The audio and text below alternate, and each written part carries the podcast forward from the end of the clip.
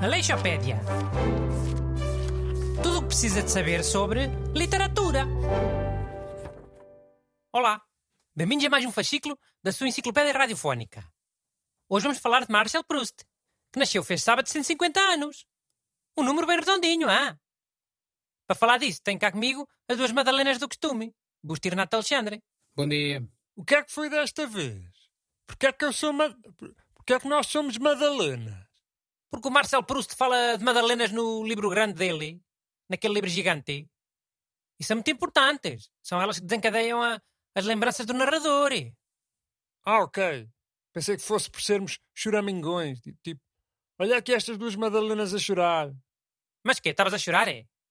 Não tem por nada, Renato. Se calhar só, só choraste para dentro. Não. Tu é que estás sempre a mandar bocas. Deus está não sei o que contrariado e não sei o que moado. E não é verdade. Malta ouvinte, não é verdade. Madalena é um bolo ao burro. Tipo um queque. Posso chamar de queque, se preferires. Comigo, os dois queques do costume. Busto e Renato Alexandre. Ha, ha, ha, muito engraçado. Mas Madalena é um queque, é isso? Em Portugal é. É assim um queque que vem com papel à volta e tens que tirar todo pegajoso. Em Portugal, mas como é que é no estrangeiro? É diferente. É. O estrangeiro é assim mais comprido. Para dar para molhar no chá ou na caneca do café. Parece assim tipo um, um submarino. Acho que nunca vi desses. Eu já. Antigamente não havia uns pacotes disso, nos supermercados. Havia, havia. Mas agora são todos como eu disse. Pegajosos com papel à volta. Mas olha que até tem piada. Ter a forma de um submarino e ser para molhar no chá. Pá, muita piada. Mas olhem, eh, como aqui ninguém leu Em Busca do Tempo Perdido, que só para aí 10 pessoas em Portugal é, é que devem ter lido, vamos passar já àquela fase, cada um dizer uma curiosidade sobre Marcel Proust. Busto. Eu ia falar precisamente da Madalena, porque até existe a expressão Madalena de Proust, que se refere a algo que ajuda a evocar uma recordação, a um cheiro, um lugar, um objeto. Nunca ouvi falar dessa expressão. E também já tínhamos falado de Madalenas, Busto. Eu disse logo ao início do programa que, que eram elas que desencadeavam a, a, a memória do narrador. Mas quê? Queres que eu diga outra coisa? Pois quero. Se não é falta de respeito pa- para com os ouvintes. Em busca do tempo perdido, esse tal livro gigante que o Proust escreveu é considerado pelo Guinness o maior romance de sempre. Eh, Tem mais de 9 milhões de caracteres e demorou 14 anos a ser escrito. Serve isto? Ou também não dá? Porque tu já tinhas dito que o livro era grande. Serve, serve. Pode ter 9 milhões de caracteres, mas a nível de tempo, acho que houve livros que demoraram mais tempo a escrever. A questão é que este não foi sendo escrito aos poucos. O- O Proust esteve mesmo 14 anos fechado num quarto a escrever o livro, em full time. Praticamente, vá. Não deve ter sido sempre, sempre. Eh, Mas acho que se percebe a ideia. 9 milhões de caracteres dá quanto? Assim em páginas.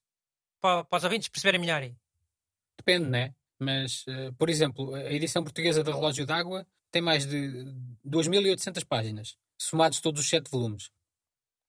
Ok, mas sete volumes tem sempre a página do índice, aquelas páginas sem nada a seguir à capa. Mas já mesmo se for tipo 2700 é boé. Pois. Por isso é que eu disse que era impossível a gente ler. Muito menos agora à pressa, para, a Leixopédia. Quanto tempo é que tu demoravas, Renato?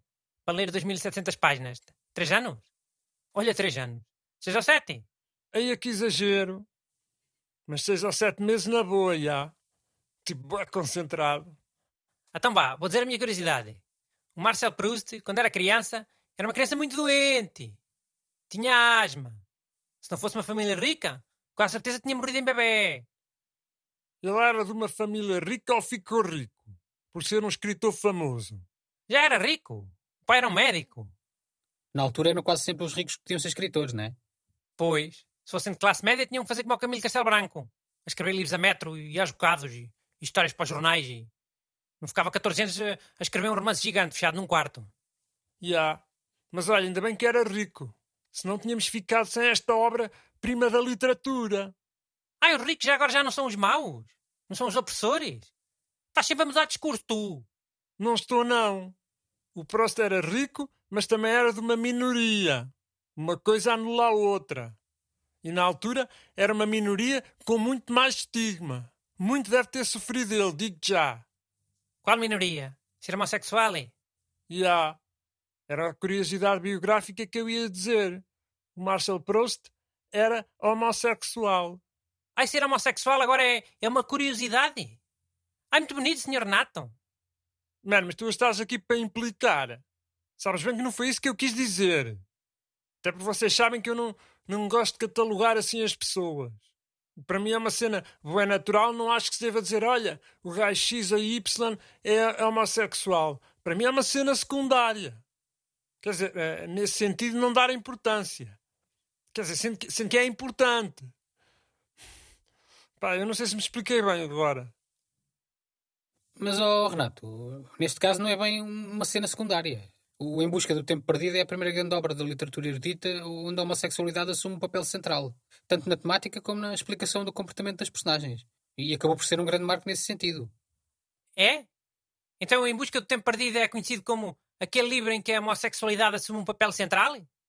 Ou é conhecido como aquela obra-prima gigante da literatura mundial com 9 milhões de caracteres e, e 2.800 páginas e que ninguém consegue ler? Ah, bem parecia. Chiu aos dois. Aleixopédia. Tudo o que precisa de saber sobre literatura.